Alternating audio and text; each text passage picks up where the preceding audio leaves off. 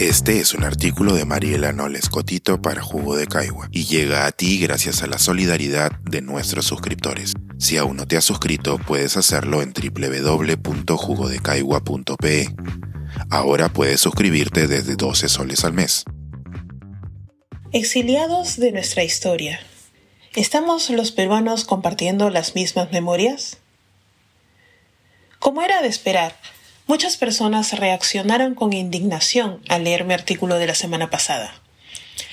El caso presentado por la ciudadana Azul Rojas Marín contra el Estado peruano ante la Corte Interamericana de Derechos Humanos es ciertamente un reflejo de nuestro alejamiento de los valores republicanos de igualdad para todos, el respeto de la ley y las normas y la protección del y la ciudadana.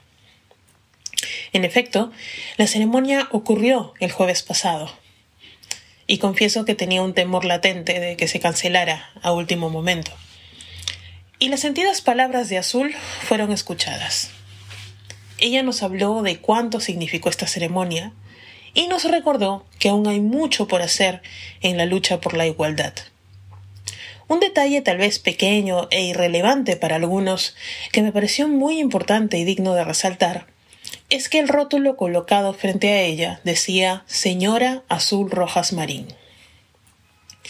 Sé que es un detalle nada más, pero lo cierto es que en un contexto como el nuestro, donde las etiquetas sociales de señora o señor implican una cuota de respeto, me emocionó sobremanera ese tratamiento junto a su nombre, una ciudadana trans. Las reacciones al artículo también incluyeron sorpresa, sobre todo porque muchas personas no sabían del caso aún dada su antigüedad.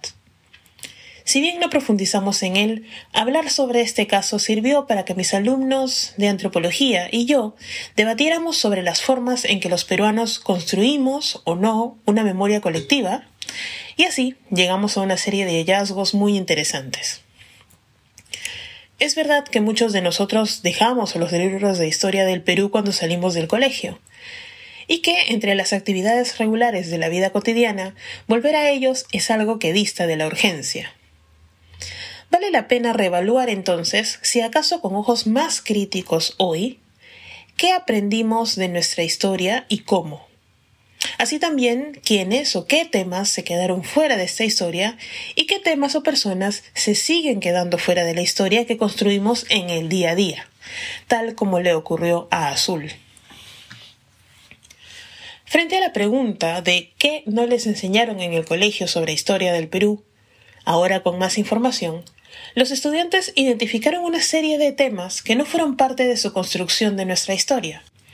Para ellos, jóvenes de entre 17 y 22 años, algunos de los más sobresalientes incluyen las características y el contexto de la inmigración china al Perú, el trato a la población japonesa en el Perú durante la Segunda Guerra Mundial, los hechos ocurridos en Bagua en 2009, los principales accidentes mineros de los últimos tiempos, el holocausto Ashaninka, la huelga magisterial de 2017, el cataclismo de Yungay y sus efectos, la historia de la esclavitud en el Perú, y la Casa Arana y la figura de Julio César Arana del Águila, entre otros. Podría usted hacer el mismo ejercicio, sea que haya salido del colegio ayer o hace varios ayeres, y con todas las herramientas de información disponibles hoy, todavía existen muchas cosas de las que no hablamos, que no sabemos o de las que no buscamos más información. ¿Cuáles serían para usted? Es verdad que no sabemos lo que no sabemos, pero podemos hacer el ejercicio de buscar o enumerar algunos de esos episodios o momentos de los cuales intuimos sabemos poco. Ahora bien, ¿por qué escribir sobre esto? O mejor dicho, ¿es un ejercicio productivo buscar identificar los vacíos de información que tenemos? Lo es, porque la falta de información no es inofensiva, ¿Cómo construir un futuro conjunto si no conocemos nuestro pasado colectivo? Este punto es particularmente importante porque detrás de muchos de los vacíos de información que identificaron mis estudiantes, y de los que seguramente identificará usted, hay personas.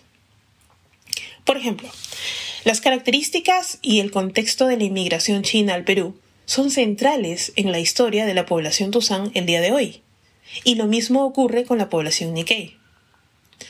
Desconocer lo ocurrido en territorios ayánicas en los 90 es ignorar una herida cercana en esta población que todavía influye en sus generaciones actuales. En otras palabras, si bien nosotros, desde nuestra distancia, podemos enunciar estos hechos como vacíos en nuestro conocimiento de la historia del Perú, en estricto, estos vacíos de información muestran nuestra ignorancia sobre hechos constitutivos o fundamentales en las vidas de muchos de nuestros conciudadanos peruanos. En este artículo no traigo respuestas porque, honestamente, no las tengo. Tal vez, como siempre, muchas preguntas. ¿De qué hablamos cuando hablamos de la nación peruana? ¿Existe algo que nos vincule como ciudadanos más allá de la Inca Cola, el fútbol y el ceviche? ¿La bandera de la identidad nacional realmente flamea sobre todos? Y quizás, la más importante por sus implicancias, ¿somos el día de hoy un conjunto de personas que comparten una identidad y valores colectivos con mira a un futuro común? ¿O somos solo un conjunto agregado de personas que marcha a su propio ritmo, compartiendo únicamente un territorio? Interesarnos por la historia de todos y todas es una forma de alejarnos de la segunda alternativa. Pensar, escribir, editar, grabar, coordinar, publicar y promover este y todos nuestros artículos en este podcast cuesta y nosotros los entregamos sin cobrar. Contribuye en www.jugodecaigua.pe barra suscríbete y de paso espía como suscriptor nuestras reuniones editoriales.